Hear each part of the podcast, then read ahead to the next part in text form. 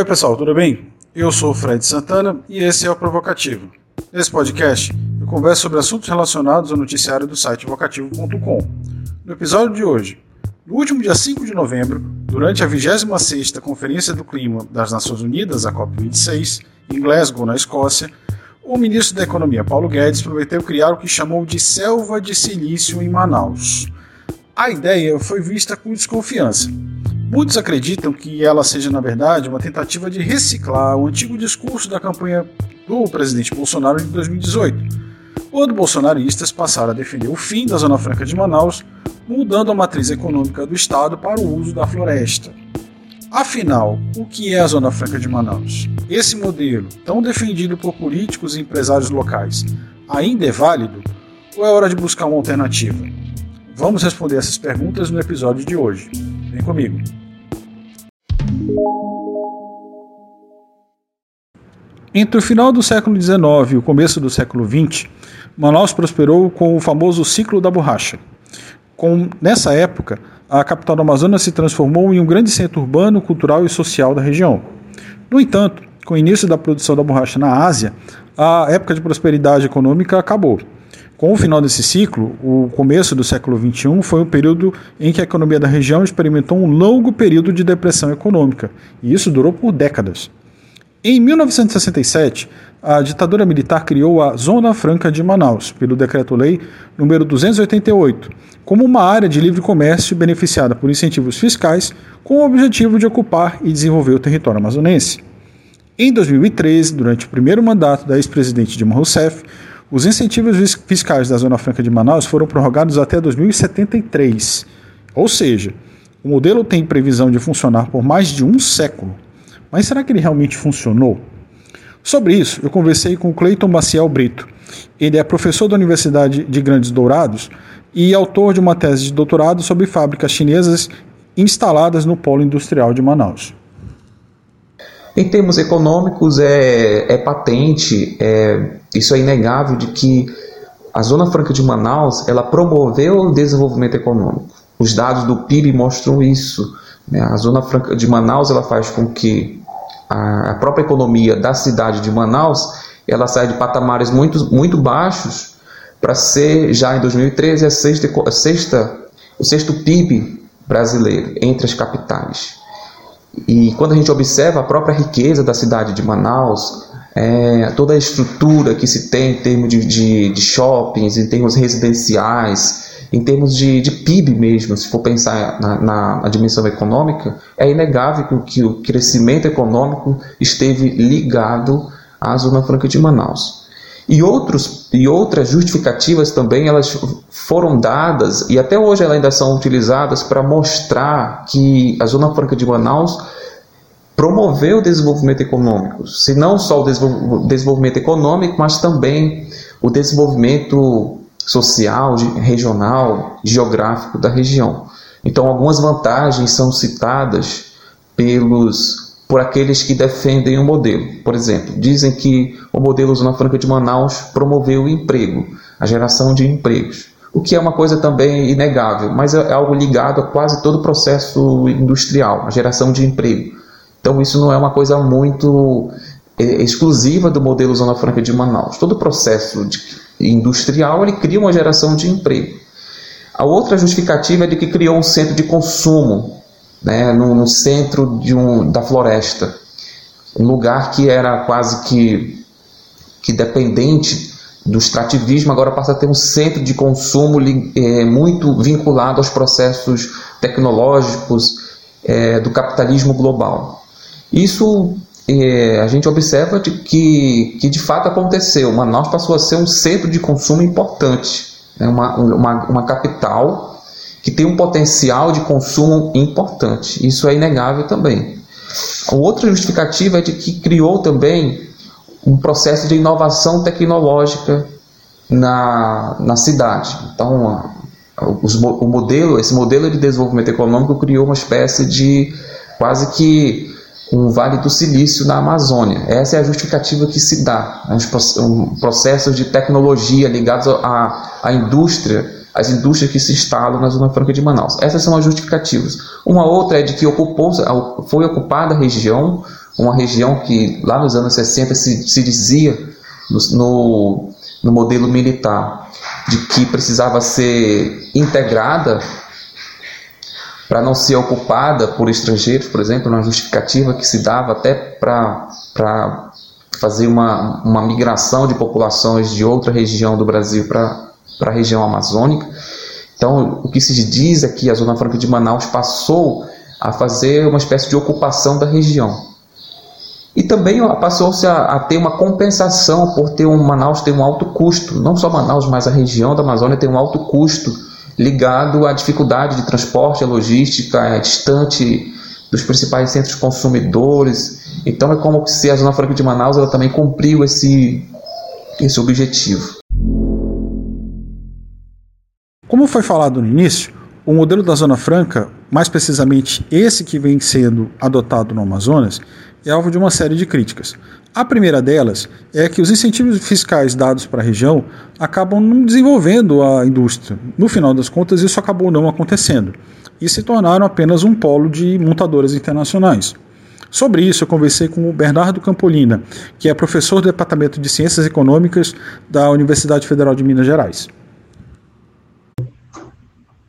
No caso brasileiro, por várias razões e que são muito mais complexas, a Zona Franca começou a não exercer, a fazer essa função de se transformar numa plataforma de exportação, principalmente pela forma como as, as empresas, notadamente multinacionais, entraram concorrendo e entraram e passaram a, fazer a sua, a, o seu, o seu, a sua produção estrutural, reestruturar a sua produção mundial. Uh, então, isso é uma coisa. A outra coisa é que a Zona Franca acabou não conseguindo fomentar a produção nacional, uh, de empresas nacionais, é, e se tornou muito dependente uh, de uh, incentivos fiscais, uh, o que criou, na verdade, uma, uma coisa muito complexa, porque hoje foram gerados empregos, foi induzido um modelo de industrialização naquela região, que é preciso discutir atualmente, e aí é um, um caso clássico de uma política que uh, não gerou os resultados previstos, mas, uh, por outro lado, desmontar a política ou simplesmente desonerar uh, e deixar de conceder os incentivos fiscais significa, eventualmente, colocar eh, a região num, criar um, uma massa de desempregados é, e, e, gerar um, um, problema social muito grave para aquela região de Manaus. É, então, assim, o que eu quero dizer com isso é que é, eu diria que é preciso repensar uh, o modelo da Zona Franca, repensar uh, como é que você é, estimula aquela região, busca outras alternativas é, para essa inserção é, econômica de Manaus e daquele polo que foi criado, principalmente para as pessoas que estão ali empregadas, é, buscando alternativas. Não é uma tarefa fácil. Outra crítica feita ao modelo que é que os incentivos fiscais dados para a Zona Franca de Manaus causam uma série de distorções para outros estados da federação. Sobre isso, eu conversei com o professor Anderson Denardim, do Departamento de Economia da Universidade de Santa Maria, no Rio Grande do Sul. De um modo geral, pode-se considerar que o modelo econômico ele teve um êxito no que se refere a um impacto positivo da indústria de todo o estado, em todo o estado da, da Amazônia. Então, onde a participação da indústria de transformação, basicamente, ela representa 24% do PIB. Ou seja, basicamente é o dobro da média nacional, que é de 12%. Então, não obstante esse propósito inicial de promover o desenvolvimento regional, tornar os investimentos atrativos com esse diferencial de incentivo e os efeitos que ele produziu em termos de eh, expansão e geração de crescimento e renda, significativas críticas são conduzidas com relação a esse modelo. Então, de um modo geral, os críticos do modelo econômico, eles questionam a sua eficácia em termos de eficiência dos benefícios fiscais e na criação de emprego, bem como os custos logísticos do transporte de produtos finais e da incapacidade de inovação do setor industrial ah, instalado naquele, naquela região. Então, o que, que acontece? Uh, esses incentivos eles criaram um diferencial de competitividade artificial, né, o que de certa forma coloca os segmentos instalados naquela região uh, em condições de competitividade diferenciada em relação uh, aos mesmos setores instalados de, nas demais regiões do país, mas em função da artificialidade, né, ela cria distorções no que se refere à competitividade, de certa forma comprometendo até o desenvolvimento de outras regiões do país que po podem oferecer até condições naturais uh, vantajosas. Então, essas condições artificiais elas promovem distorção no que se refere à estrutura de custos né, e de preços, produzindo uh, distorções em termos de competitividade e eficiência. Então, muitos críticos apontam que o modelo ele tornou-se um polo de subsídio no qual toda a economia do estado da Amazônia se envolveu em investimentos viciantes e de baixa qualidade. Ou seja, a indústria se desenvolveu com base nesse diferencial artificial que foi criado, o que, além de introduzir distorções competitivas com relação às demais regiões do país, ela agrega ineficiência no sentido que ela cria dependência do segmento industrial, que o propósito inicial era criar incentivos com vistas a, a garantir, com o tempo, uma autonomia, de modo que a indústria pudesse, os diferentes segmentos de atividade pudessem ganhar um diferencial de competitividade e se tornar autossuficiente. Mas, em, em, eh, em geral, o que se percebe não foi o que aconteceu. O que se verifica foi uma uma certa dependência dos diferentes segmentos com relação a esses incentivos, esses benefícios, a esses subsídios, o que não garantiu ao setor instalado naquela região um diferencial de competitividade e de produtividade que, garanti, que constituísse uma certa autonomia, autossuficiência de, que desse garantia para que esses segmentos pudessem andar com seus próprios pés. A Zona Franca de Manaus é sempre um tema muito polêmico aqui no Amazonas. Qualquer questionamento ou crítica geralmente é tratada como se a pessoa fosse inimiga do Amazonas. O fato é que sim, há motivos de sobra para questionar esse modelo. De um lado, é inegável que ele cumpriu pelo menos em parte o seu papel e manteve a economia do estado por décadas. Por outro lado, não dá para negar que a população do Amazonas ainda não está nem perto de bons indicadores sociais. Muito longe disso, na verdade. A última pesquisa nacional por amostra de domicílios de 2020, feita pelo IBGE, mostra que 47% da população do Amazonas se encontra na linha internacional da extrema pobreza desde 2019.